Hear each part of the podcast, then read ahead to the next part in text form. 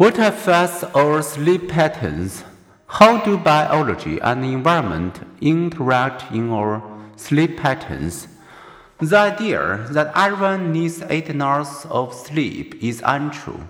Newborns often sleep two thirds of their day. Most adults no more than one third. There is more to our sleep differences than age. Some are awake between nightmare, first sleep and second sleep period, and some find that a 15 minute middle nap equals another hour of nighttime sleep. Sleep patterns are genetically influenced.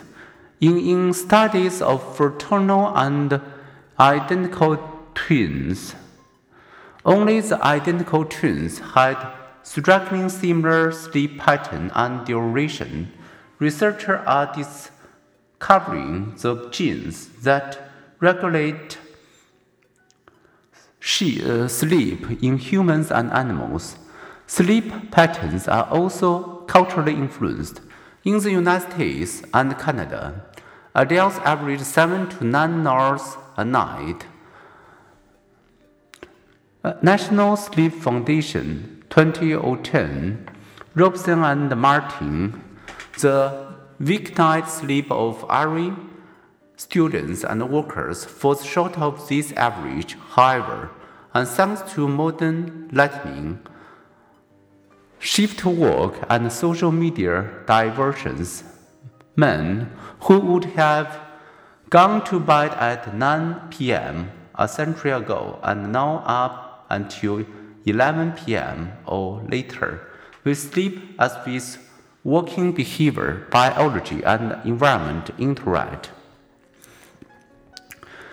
Bright morning light tweaks the circadian clock by activating light sensitive retinal proteins.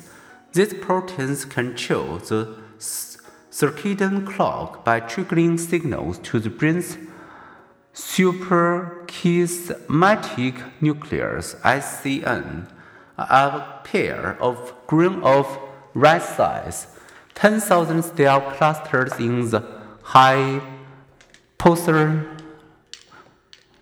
the SCN does its job partly by causing the brain pineal gland to decrease its production of the sleep-inducing hormone melatonin in the morning and to increase it in the evening.